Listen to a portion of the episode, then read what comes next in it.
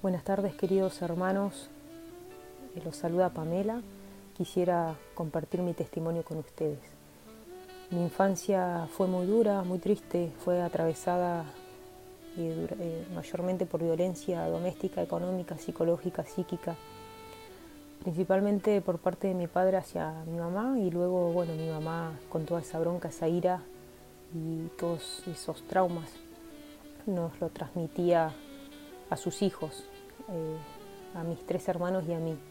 Entonces siempre el ambiente no fue el más sano, eh, el amor se demostraba con golpes, ¿no? Como quien dice. Eh, y bueno, fue una etapa muy fea que también repercutió sin duda y me marcó y me condicionó por mucho tiempo en mi manera de ser.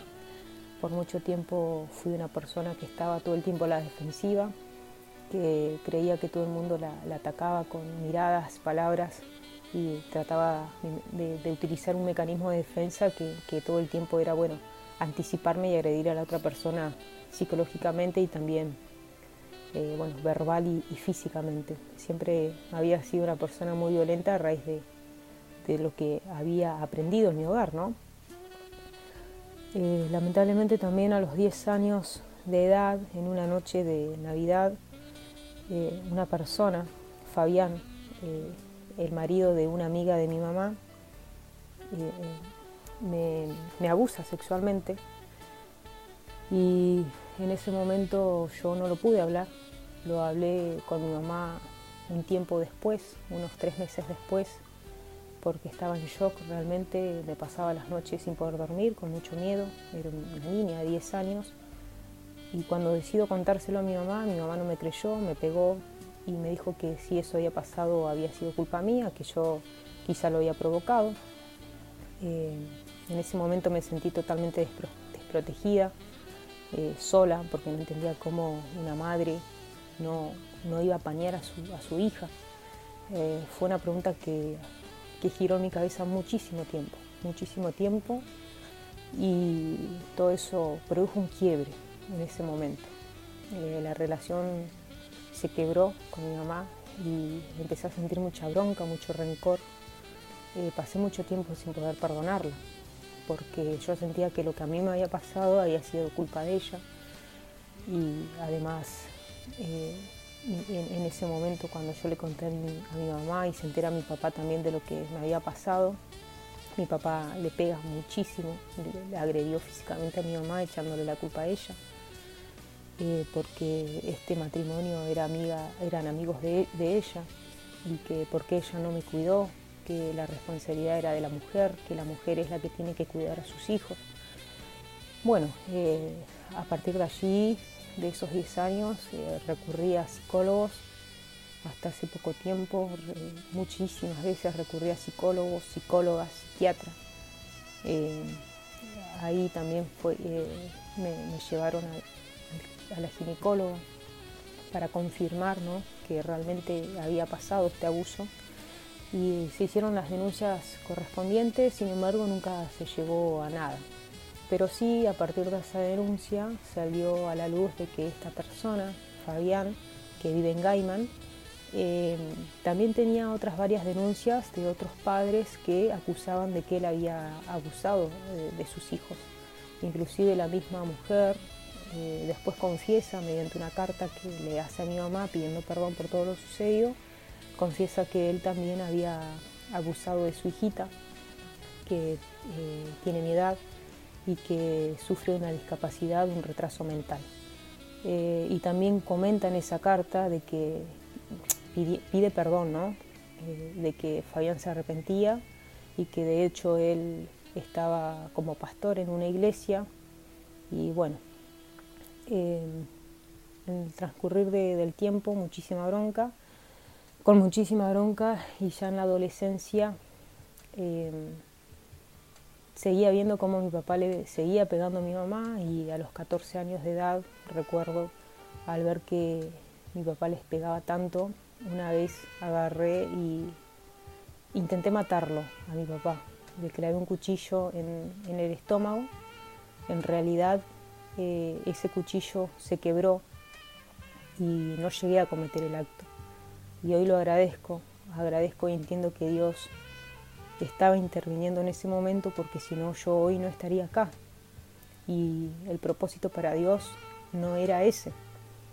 Y bueno, eh, fue el momento en donde mi papá de cierto modo eh, le hace el clic y decide que esto ya no pase más. Comienza a ir a la iglesia, eh, mi mamá también decide acompañarlo, querían recomponer de cierto modo su matrimonio, nos comenzaron a llevar a, todos sus hijos a la iglesia, pero yo iba sin, sin sentido, sin entender y de mala gana y además estaba muy confundida porque me preguntaba todo el tiempo y decía quién será esa persona que está ahí al frente, que se hace llamar pastor, qué, qué es lo que hará, ¿no? Eh, por toda esta situación que a mí me había pasado de, pensar eh, como un abusador, una persona tan ingrata, puede llegar al poco tiempo a decir me arrepentí y estoy ahora eh, predicando, llevando, hablando de Dios. Entonces en esa confusión yo no entendía, eh, es que peor para mí, era peor el hecho de ir a la iglesia. Entonces, bueno, después dejé de recurrir y también mis padres terminaron divorciándose con denuncias de por medio, la policía interviniendo, sacándolo a mi papá del hogar. Eh, entonces la casa queda bajo la, autoridad de mi mamá y, fue realmente el momento en donde empezaron las fiestas, las borracheras, eh, cosas sin límites, ¿no? un hogar sin, totalmente sin límites, donde cada uno hacía lo que quería o lo que podía y en ese momento comienzo a drogarme, yo para esto ya tenía 17, 18 años, comienzo a drogarme, agarro la calle con, mayor frecuencia, comienzo a trabajar en un boliche, allí robaba plata, eh, terminaba siempre alcoholizada, eh, los fines de semana terminaba internada, con, me tenían que hacer todo el tiempo lavaje de estómago porque terminaba en coma casi prácticamente. Y bueno, siempre también estaba en problemas, metía en problemas mis amistades y, noviazgos que, a los que siempre recurría, las relaciones eran de violencia, de agresión física, de agresión verbal.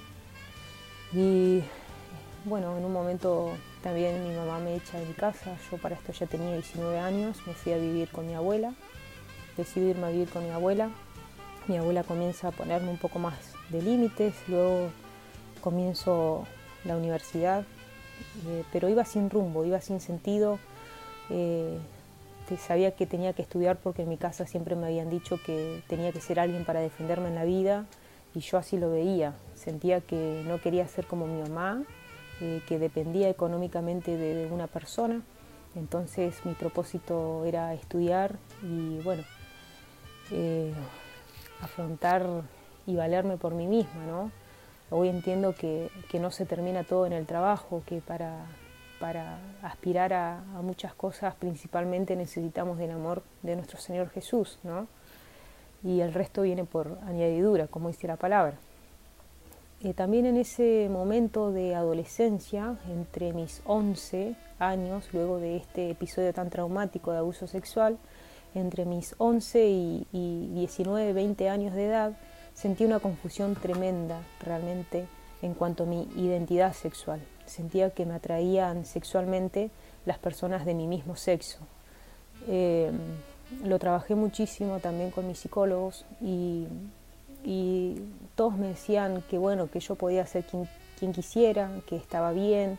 Eh, en mi casa mi mamá eh, fueron muchas veces motivos de pelea, de golpes, eh, mi papá simplemente me decía que, haga lo que quiera, era como que mucho no le importaba.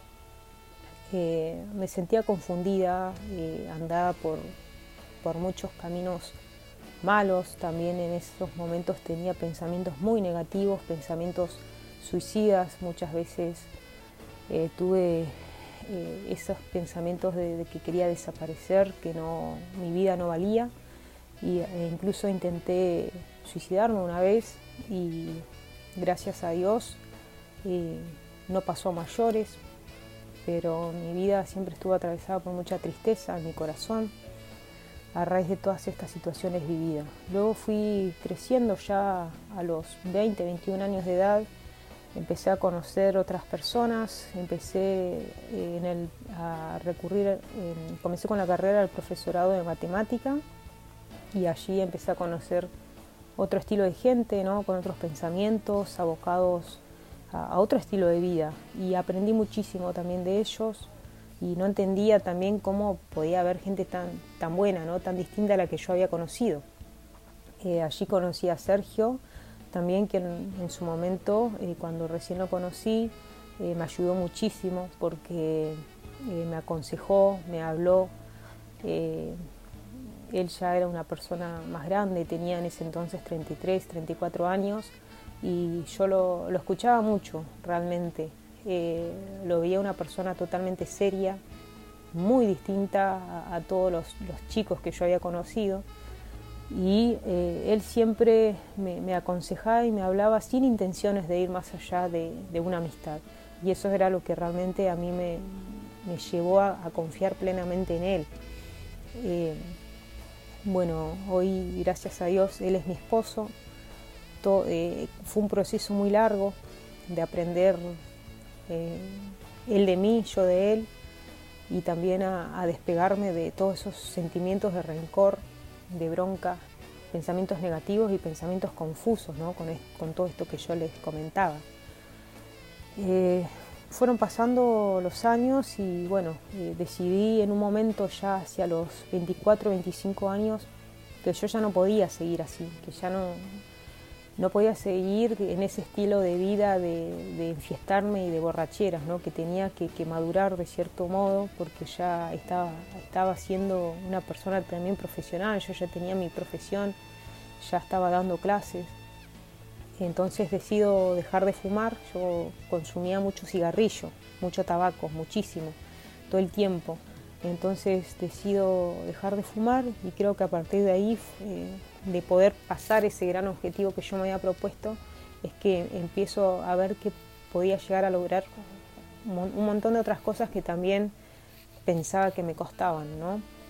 Eh, bueno, eh, después eh, en un momento me voy a vivir, nos fuimos a vivir con Sergio Agastre porque estaba pagando mi auto y el trabajo se estaba poniendo cuesta arriba, la situación económica estaba difícil, así que vi esa oportunidad también allá de, poder trabajar y crecer económicamente. También comencé a estudiar ahí la licenciatura en educación y hoy me doy cuenta que tengo una gran capacidad de estudio y, la aprovecho al máximo todo el tiempo y nuevamente entiendo que es por, por la gracia de Dios, ¿no? que, que Él me ha dado esta gran capacidad de estudio eh, y todo el tiempo eh, me ayuda y a, organizarme con los tiempos y, me da las fuerzas para, para querer eh, estudiar.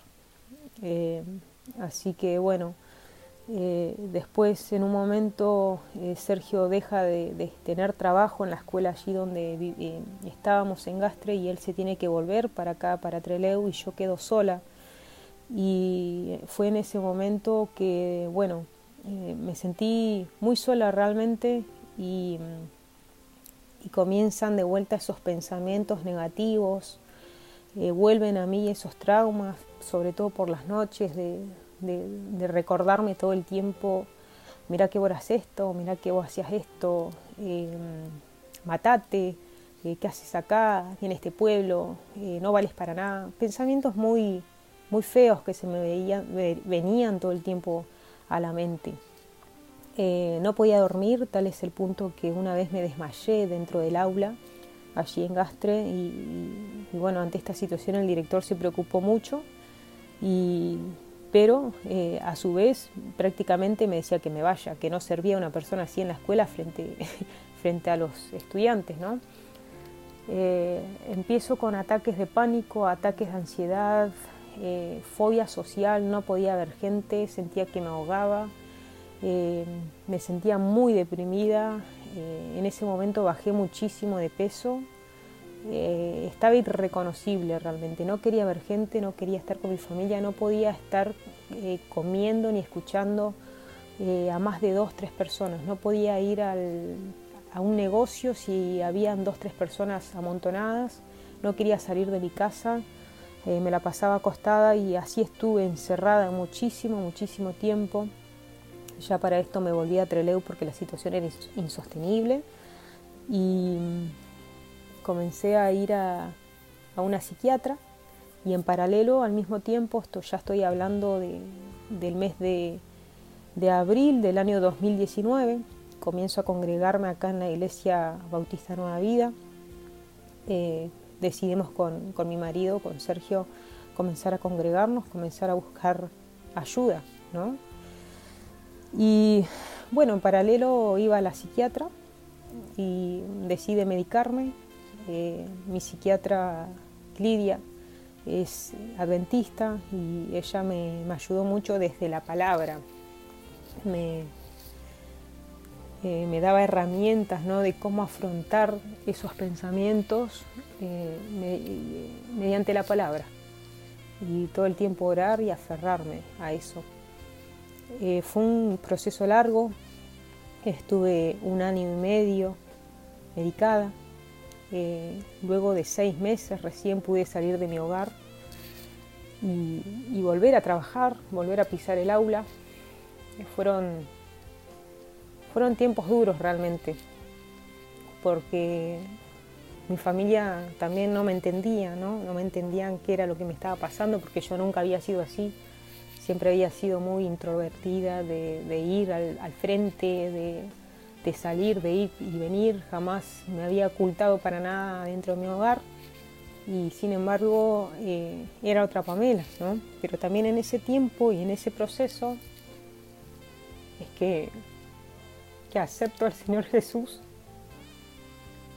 y me entrego realmente porque ya no daba más no, no daba más realmente. A pesar de que ya eh, me estaba congregando en abril del 2019, recuerdo exactamente el día en que acepté al Señor Jesús como mi Salvador y fue el 2 de septiembre. Fue el 2 de septiembre del 2019, cuando fui a hablar con mis suegros y les dije todo lo que todo lo que me estaba pasando y les pedí ayuda. Ellos son hijos de Dios de hace muchísimos, muchísimos años. Y de hecho, ese día, ese 2 de septiembre del 2019, también logro abrirme con ellos y, y ser totalmente transparente con todo lo que me había pasado en mi corta vida. Y y recibí ese abrazo que jamás había tenido, ¿no?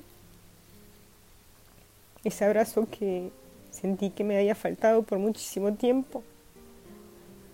Ese abrazo de, de un padre, de una madre, pero también sentí el abrazo de Dios. Sentí en ese momento el amor de Dios. Sentí que Él me decía, vos no sos eso, Pamela, vos no sos eso que te dijeron, vos no sos esa niña triste, no sos esa adolescente confundida, no sos esa persona que por mucho tiempo te calificaron de muchísimas cosas, de muchísimas cosas malas, de habladurías y de cosas. Vos tenés mi perdón, sentí que Dios me había perdonado realmente por todas esas cosas malas que había hecho. Y que por muchísimo tiempo me sentí culpable. Desde que mi culpable porque mi, familia se agredía, culpable porque me habían abusado, culpable por, por sentir una orientación sexual distinta, culpable por no ser la, la, hija que mi mamá pretendía que sea, culpable por no tener amigos, culpable por muchas cosas, siempre me sentía así. Pero en ese momento eh, sentí realmente ese abrazo sanador de Dios, esa paz. Y, me arrodillé y les pedí perdón a Dios y, realmente con un corazón humillado y convencido de arrepentimiento, sentía un fuego que, que no me lo voy a olvidar nunca, hermanos, nunca. Cómo Dios me hablaba en ese momento. Y un año después, un 20, de, septiembre del año 2020, del año pasado, Dios me libera, me libera y me saca en victoria de toda ansiedad, de todo ataque de pánico, de toda fobia social. Y, me dan el alta psiquiátrica y, dejo de tomar medicación, con mucho miedo también de, e incertidumbre de no saber qué, iba a pasar ni cómo iba a reaccionar mi cuerpo, ¿no? Y, gracias a Dios estamos prontos a llegar a, un año que ya estoy libre de, sentir eso y de, tomar medicación, ¿no?